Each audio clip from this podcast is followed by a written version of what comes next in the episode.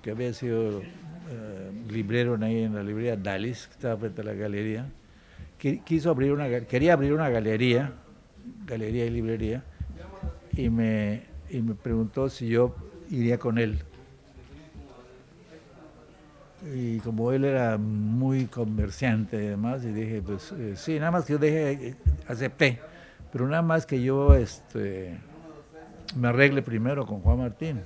No voy a hacer nada, le dije, antes de que yo te avise. Porque primero tengo que avisar a Juan Martín. Entonces eso a mí se me complicaba ir a decirle, ya me voy. iba a poner a llorar, porque los galeristas se posesionan de los pintores, no quieren soltarlos, creen, que es, creen que son su propiedad. Es lo que pasó. Bueno, eran épocas de Basquiat igual, ¿no? ¿Qué pasó su drama igual? Todo eso, más o menos. Pero era, era muy independiente, era millonario, ah, hacía lo que le daba la gana. Basquiat, ¿no? Sí. Eso es lo que te digo. Tú no, cuando hablas de los pintores mexicanos, tienes que ubicarte en esa, en esa época. ¿Quiénes eran? ¿Quiénes son los pintores de México? No, no trascienden fronteras, no existe. Menos existe la pintura de Yucatán. Entonces, e, eso, esas perspectivas son las que se pierden, ¿no? Ah, no puedes compararte, ¿no? Tú puedes decir, no, yo pinto mejor que ese. Puede ser, pero eso qué importa, ¿no? Tú no vives en Nueva York, no tiene nadie te pela. pues no existe, pues así es, es la verdad. Pues sí. o sea, hay una hay una marca como la, como la del Tri, ¿no? O sea, hay un ADN de perdedores que ni modo, ¿no? Así está. El Tri dio todo lo que pudo, hasta ahí llegó. No puede más. Es igual que, la pintura mexicana. ¿Cuántos pintores se conocen fuera de México? Incluso dentro del mismo México. ¿Sí? conocen. Bueno, cuando yo salgo de, de, Juan Martínez, porque, porque, porque, ah, este Armando, Armando Colina, el de, el de Galería este, le da a un amigo suyo que tenía un negocio de venta de antigüedades y cuadros allá en la zona rosa y se lo prestó y lo puso en el aparador. Me habló Juan Martín a la chamba, me, quería hablar urgentemente conmigo, tuvimos un pleito, una discusión de por qué esa cosa, porque creían que nada más, este, bueno, que era exclusivo, ¿no? Sí. Que era exclusivo de, él. Se ofendió, repitas inmediatamente todos tus, no sé si dijo porquerías o mierdas o qué. y ya, Sí, a ver, eso, vamos a, vamos a empezar. Vamos, vamos a continuar la plática porque está muy interesante eso. Aquí en medio, ¿no?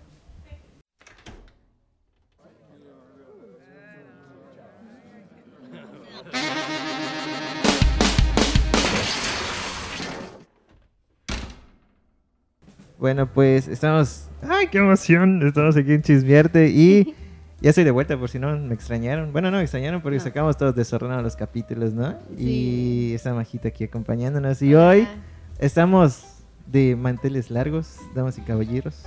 Porque el día de ayer fue, bueno, hoy es jueves, jueves 5, y el día de ayer, miércoles 4, fue el cumpleaños del maestro Gabriel Ramírez Esner, eh, perteneciente a la generación de la ruptura, que tiene una sala permanente aquí en el museo.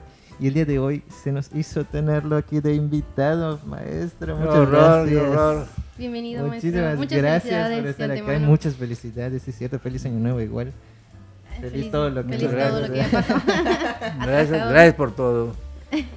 Entonces, este, en, eh, ¿y lo que hablamos? Ajá. Pues, pues vamos a tener que como que repetir eso, pero este, está, está bien porque nos estaba contando, nos platicaba un poco del inicio de todo este movimiento de la ruptura que fue como que muy orgánico y empezó con una discusión de un, por un premio. Sí, bueno, es, mi, punto de vista. en, el 60 y, en el 65 hubo su exposición, ganaron dos abstractos, lo patrocinaba ESO, la compañía petrolera, entonces bastó, bastó que sea una compañía petrolera asociada con Bellas Artes de México, que era la que dio el premio, básicamente eso, ¿no? Dio el premio, y, eh, que lo ganaran dos abstractos, suficiente para que se armara eh, lo, que se armó con eh, la ruptura. el fin de la pintura mexicana, los traidores a la patria, todo eso, de todo, eso gritaron. Y yo no fui a esa, esa, ese aquelarre allá en Bellas Artes, yo no fui a ese... Pero al día siguiente todos decidieron reunirse en la Galería de Juan Martín, que fue el día de mi primera exposición. Entonces había, había gente hasta en la calle, entonces los compañeros de la chama con los que yo fui a la exposición me decían, ¿y esto qué es? Pues no creo que esto sea por mí. Por mí, claro que no, si, ni me conocen. Pues dicho y hecho, estaban allá, rebosaba de gente, pues fueron allá al chisme de lo que había pasado el día anterior. Y, y este, Cuevas, naturalmente, citó a la prensa y, se formó un grupo de pintores y escritores revolucionarios, de no sé qué cosa. Jamás, jamás se formó un sindicato de esos. todo se inventaba allá, todo era un juego, ¿no? Pues, la gente todo tan en serio todo eso, todo era un juego, todo era un juego. Cuando yo, cuando yo salgo de allá por lo que, por lo del pleito que tuve con Juan Martín, por lo de Arbil, me voy a Arbil, entonces comienza a escribir sobre, sobre mí Alfonso de Villate. Y él controlaba muchas, eh, muchas secciones de del Heraldo de México. Entonces casi cada semana me sacaba reproducciones y notas y, a partir de eso yo me quemé con, con lo de la con la mafia cultural, los que controlaban la, cultura en México, ¿no? que eran la revista de la universidad, México en la cultura, Monsiváis, Benítez, entonces este Octavio Paz. Yo, me encontré en una ocasión a, Sakai, que era el, jefe de redacción de la revista, creo que Vuelta. no, sé, la que yo le, yo le reclamé que por qué no, este, no escribían sobre mí. Ninguna no, no, hacía ninguna mención de, mis exposiciones. mientras escriban ese por New Villate, olvídate, nadie va a escribir sobre ti. Ah. Entonces yo prácticamente me, ahorqué al salir de la Juan Martín y alejaron de la élite, el circulito de cerrado, que si, no, si no existías para ellos, no existías, porque ellos controlaban las revistas, los suplementos culturales. Sí. o sea, son niveles bajísimos, pero así eran. Tú tenías que estar bien con esa gente y asistir a sus fiestas, reuniones, pachangas, borracheras. Yo tenía que chambear, así que no podía seguirles el, paso. Entonces yo por eso a todos los conocí, pero nunca los traté tanto, porque no participaba de sus pachangas. Esa gente se levantaba a las 9, 10 de la mañana y, se iban a la zona rosa a seguir chupando o lo que sea. Yo no podía, yo tenía que checar tarjetas, así es que yo no podía estar allá a las 3, 4 de la mañana eran fiestas larguísimas, sobre todo las de, las de los García Ponce, ¿no? que, que eran un verdadero desastre estos hermanos García Ponce, de, de meter miedo. ¿no? Ah. Sí, eh, eran sus esposas y bien los García Ponce. Metían mano todo. Sí, sí, sí. Sí, hacían lo que querían.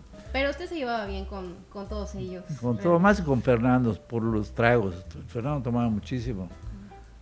Y, él tenía, él, tuvo sus dos talleres o tres muy cerca de donde trabajaba ahí en, la, compañía de publicidad. Y estaba el, y nos veíamos mucho en el Sambor del Ángel ah, a tomar, en el bar del Sambor del Ángel a, chupar, ¿no? Entonces lo, lo hacía muy seguido, yo iba también a su taller que estaba ahí cerca y fue con que con el que más eh, el que más traté básicamente es una relación etílica, ¿no? Porque no hablamos de pintura ni nada de eso. El pintor no, no le gusta hablar de pintura, ¿no? Ni sabe, el pintor no sabe de pintura. Matisse decía, al pintor hay que cortarle la lengua. No debe de hablar, el pintor no sabe. El pintor no sabe lo que hace. En Francia había una frase ahí en fines del siglo XIX que decían, tan tonto como un pintor porque era, eran casi analfabetos, ¿no? Cézanne, Manet, no, no leían un libro, nada, eran, eran obreros que se levantaban tempranísimo a chambear. para aprovechar la luz. del Y a las 4 de la mañana estaba él, allá al monte a pintar. Pero no, no leían, no, no leían, eran ignorantes. No eran intelectuales. Ni el día de hoy, aunque el, primero que no cumple con su palabra fue Matisse, que ese sí que escribió libros, ¿no? Él le decía, "Ay, voy a cortar la lengua a los pintores, y él. Por lo mismo, ¿no? Si le preguntan al pintor qué, qué significa tu obra, tu cuadro, este cuadro, entonces se, se sienten obligados a, a dar una explicación complicada y profunda. lo que, no es cierto, es simplemente una superficie con colores y ya está, no hay más. No hay historias detrás de eso, ¿no? No va a transformarte como ser humano ver un cuadro. Siente que está como que sobre romantizado todo este rollo de... Sí, está so- sobrevaloradísimo, ¿no? Este, esa tendencia, ¿no? De los pintores a creer que su obra es original, no hay nada original para empezar, y única, y, los pintores deben ser tratados de una manera especial, de una manera diferente, porque se creen tocados por alguna gracia. Eso es cuando, eso es cuando se rompen la, la raya, no, no sé, los límites. Sí. Pero, pues, claro, todo, o sea, dice que no es original, pero tiene, porque tiene influencia, ¿no? De, de más artistas, este, que les gusta. Por ejemplo, en su caso, ¿usted cuál considera que...? Muchísimos, o sea, nadie, nadie comienza de cero, todos le deben Claro. a todos, Sí, sí. todos. Y este, pues obviamente la influencia, digo, obviamente porque todo el mundo menciona Van Gogh. Y yo, mí me influyó muchísimo, y, pero después de Van Gogh, la cantidad que no tiene nada que ver con, con la pintura que yo hago, ¿no? Pero son, son eh, pintores que me pueden est- estimular, ¿no? Claro. eh, Francis Bacon, Peter Blake, Tapies, eh, cantidad, ¿no? Sí. A mí me gusta también mucho la, la cosa gráfica. este, entonces, lo mío, lo mío es más que pintura, es, es casi, casi algo gráfico, ¿no? Porque yo uso mucho la línea.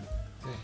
Entonces, el, eh, eso, eso este, está un poco peleado con lo que es la pintura, ¿no? que son las, las masas de colores, el- el- la ordenación a base de, de- de- de masas, ¿no? La línea, no, yo uso mucho la línea. Es más cercano al dibujo entonces. Sí, porque yo seguramente es de mis años de publicidad, ¿no? Y, y lo primero que hago es trazar líneas, ¿no? Cuando yo pinto, mancho la tela y después eh, trazo líneas por todos lados, después voy haciendo, construyéndolo, quitando elementos, quitando líneas de esto, limpiándolo lo más que puedo y, y a ver el día siguiente, de ver cómo quedó eso y, y los tengo que trabajar rapidísimo, ¿no? Sí. No puedo dejarlo pendiente y dentro de dos semanas regreso a darle otro toque. Eso no se puede. Tienes que hacerlo en el primer, en el primer día tiene que salir el cuadro. Sí. O sea, así. Ay, perdón. ¿Usted considera que eh, va sobre la marcha, ¿no? Su, su obra. Sí, sí, sí. No tiene como, no le piensa demasiado, ¿no? O sea, No, no, no. Un pintor no debe pensar ni razonar. Eso, eso queda para después, para todo caso. Pero en el momento de pintar no puedes pensar ni razonar. No se- el color no se razona. Es, es casi eh, instintivo, ¿no?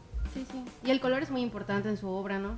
Demasiado. Importantísimo, porque no sé pintar, porque yo uso los colores tal cual. Y, y eso, eso no le gusta a muchísima gente. No le gusta. Pero me da igual, ¿no? Por supuesto, ¿no?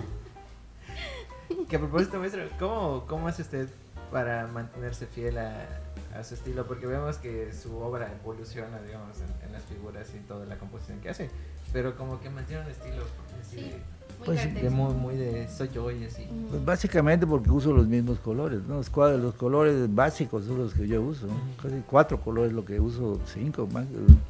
Entonces, esto, porque yo no sé qué, qué hacer con morados, por ejemplo, o eso- esa gama grandísima de verdes y amarillos. Yo, yo no conozco más que, yo sé que es azul, verde, amarillo y nada de que, yo sé que hay amarillo medio, este, el otro, yo no los conozco. Y este, y hay que, hay que trabajar sin pensarlo mucho. Y, y el cuadro se va haciendo a medida que lo vas pintando, ¿no? No, yo no tengo aquí un boceto, no se puede hacer un boceto de eso. Sí. si acaso después de que ya está establecida la pintura es que yo hago bocetos, ¿no? para que me ayuden un poco a, a sa- salir del atolladero, ¿no? Del, la- del laberinto ese, sí, porque Sí.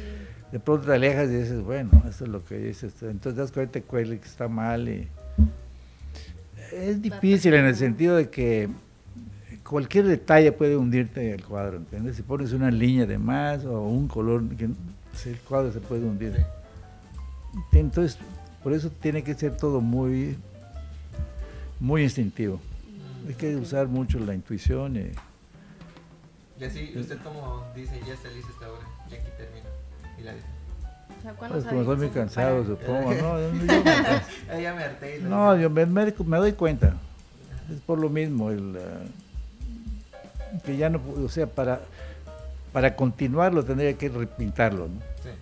Empezar a que te empiezas a quitar, a quitar y dices, bueno, voy a hacer un taller nuevo. Entonces tú tienes que aceptar que hasta ahí llegaste y le pones la firma y te lo quitas de encima, porque si no vas a estar toda tu vida pintando un cuadro. Entonces eh, hay una insistencia en lo mismo, lo mismo, lo mismo. ¿no? Porque finalmente el, el- el problema del, del pintor, como todos los, los- los artistas, los escritores, escultores, buscar un lenguaje que te sea propio, ¿no? Sí, claro. En eso te va la vida. Y por ejemplo, usted, este, ¿cómo es que dijo, voy a... Bueno, imagino que a lo mejor no estaba pensando, ah, voy a hacer puro cuadro abstracto. O sea, eso surgió naturalmente, ¿no? Es como que... Sí, sí, sí yo, yo obviamente pintaba figurativo cuando empecé, ¿no? Tardé muchos años, yo, yo estuve, yo empecé a pintar en el 59 y expuse hasta el 65, pero en, esa, en ese momento ya hubo una transformación por influencia del grupo Cobra, que yo vi una exposición ahí en México y que me golpeó muchísimo porque eran más o menos lo, lo que yo tenía en mente y estos me abrieron un camino. Ah, ok. Y después de eso, eh, pero también hay que considerar que en esa época no había en México la información que hay ahora, ni de chiste. No había información. No, y tan a la mano. No, no, sí, no había, las librerías no tenían los libros, no había nada. No había nada, es increíble. La gente además no, no viajaba. En los 60 era... Yo, yo salgo de media en el 56. Me- menos. Estaban los, las cajetillas de cerillos de la central que tenían atrás unas reproducciones de cuadros. Ajá. Es lo más cercano a la pintura que... Ya No, sí, postales, en serio, no, no, podías, no había libros. Los primeros libros que yo compré, algunos me quedan, esos eran de una pobreza total, las impresiones eran... En fin. Pero este... No es nada importante realmente, es, una cosa que se hace por gusto y, Sí. y ya. Lo que comentábamos al principio, ¿no? Es que es como una cuestión de, de oficio y vocación, de que te guste lo que estás haciendo. Pues sí, pero yo, na- yo, yo puedo dejar de pintar, no es que yo me muero si no pinto, ¿no? Pero resulta que ahorita estoy un poco atrapado por la pintura, pero yo, yo escribo también, cuando dejo de pintar escribo. Y ahorita pues eh, hay algo también que tiene que ver con la edad, de que todo, estoy como apurándome a pintar, porque yo me da la impresión de que en cualquier momento no voy a poder pintar, porque ahorita me cansa muchísimo el Sí. brazo. Y veo que los, eh, los, los terminados del cuadro ya no son como ya no son como antes. Ya me cuesta trabajo tengo que sentarme constantemente. Hay muchos problemas de esta edad de porquería Bueno. Oye, maestro, y hablando de eso, de que, que sabemos que igual le gusta el cine, ¿usted nunca le interesó en algún momento dedicarse a eso? no de- diría una película me muero no claro que no hay, que tratar con muchísima gente a mí me gusta el, la pintura porque es solitaria Ah, bueno. Te- Sí, el cine, ¿no? Además, hay- que asistir a una filmación para que vea lo complicado que es. Sí. Yo fui muy amigo de directores que empezaban y, yo, yo asistí con ellos en sus primeros días de filmación. No le hacían caso a los técnicos, pero eran unos jóvenes que estaban haciendo, que tenían el pelo hasta acá, eh, barbas, y los técnicos eran unos curtidos ahí, obreros de, de tenían 30 años en la industria, entonces quedaban viendo al, nuevo director a ver qué órdenes les daba a ellos. Terrible, no lo pelaban. Tenían que mostrar quién es, quién es la autoridad, la veteranía ellos son. Entonces, esos venían con ideas del cine francés, por ejemplo. Los, los- los técnicos ni, ni los pelaban, no sean caso. Sí. Tienes que levantar la voz y ni así, eso es terrible. Para ganártelos es era muy, muy difícil. Sí, sí. Y específicamente cuando hablamos, cuando habla de cine, o sea, o hablamos en su caso del cine, ¿a qué se dedica a hacer análisis, o sea, a redactar? No, filmografías. Ah, ok. Ah. Filmografías, yo me enloquecí, yo tardé 60 años en haci- haciendo filmografías. Yo era capaz de encerrarme horas haciendo filmografías. Y gracias al internet pude completar cantidad de fichas. Tengo una locura también, trabajo inútil. A mí, a mí me encanta el trabajo inútil. Ya somos dos. Tengo ahí en serio una cantidad de todo el cine americano, cine austriaco, cine alemán, cine japonés, eh, eh, italiano, francés. Las fichas de las películas de- por directores, ¿no? Sí. Sí. Pero desde que llegué a México ya tenía esa, esa manía, ¿no? Entonces me pasaba haciendo fichas como loco. Una cosa de locos. Igual esto de nos comentó Ernesto que estuvo trabajando, no sé, bastante tiempo o mediano tiempo en el por esto, haciendo como biografía. Sí, en el, en un suplemento que se llama Unicornio estuve como 18 años Ah, ok. haciendo un artículo de a la semana. Fue como casi mil páginas, creo. Wow, es bastante. Sí. Sí, eran como 10 a 12 cuartillas cada semana con un dibujo. Aquí hay algunas cosas mías, ya lo vi aquí en la biblioteca, Sí. de dibujos. Eh, me pagaban, me pagaban a mil pesos a la quincena. Daba para el tequila nada más. Suficiente, dice. Sí, sí. Bueno, yo me estoy cansando. bueno, pues vamos, vamos a ir cerrando para que pues... eh, Además me están esperando, ya es Sí, tarde. sí. Ya es tarde, ¿eh? Este, Tenemos una pequeña dinámica. Entonces solo vamos a redactarle dos preguntitas y usted nos va a ahí lo que se le venga en mente con esas palabras. No son palabras. Le decimos una palabra y usted nos, Lo, lo primero que piense. nos comenta lo que viene en mente. ¿La dices? Sí, este, ¿qué piensa, por ejemplo, cuando de- con Cuando la palabra escucha color. color? Amarillo. Amarillo, ok. Está todo presente en su oreja. Sí, La otra. cine. Drew Barrymore. Ok. Guay. Wow. Oiga, pues ya, ya para. Ahora sí, para acabar eso, sí, vamos a para acabar. Este, ¿Qué le diría usted a los artistas emergentes o los que están empezando su carrera? ¿Qué le recomendaría? Que no se lo tomen en serio. Que es, es todo lo que puedo decir. No, sí, es la única. o sea, y diviértete. Tienes cómo vivir, de qué vivir. Perfecto. Diviértete. Ok. O sea, la pintura es diversión. Tienes que, tienes que divertirte. No, no puedes entrar todo angustiado a pintar. Tienes que estar casi alegre para pintar. Eh. Ok. Muchísimas gracias, por estar aquí presente, Gracias. maestro. Muchísimas gracias. Mucho gusto. Y gente, muchísimas gracias por estar presente en este súper especial. Primera vez que vamos a grabar y va a salir en el mismo día, entonces esténse pendientes porque ya va a salir. Y muchísimas gracias de nuevo por estar acá, maestro. aquí, Mucho gusto. maestro. Mucho gusto. Nos vemos. Gracias. Ahí nos vemos. Nos vemos. Hasta luego.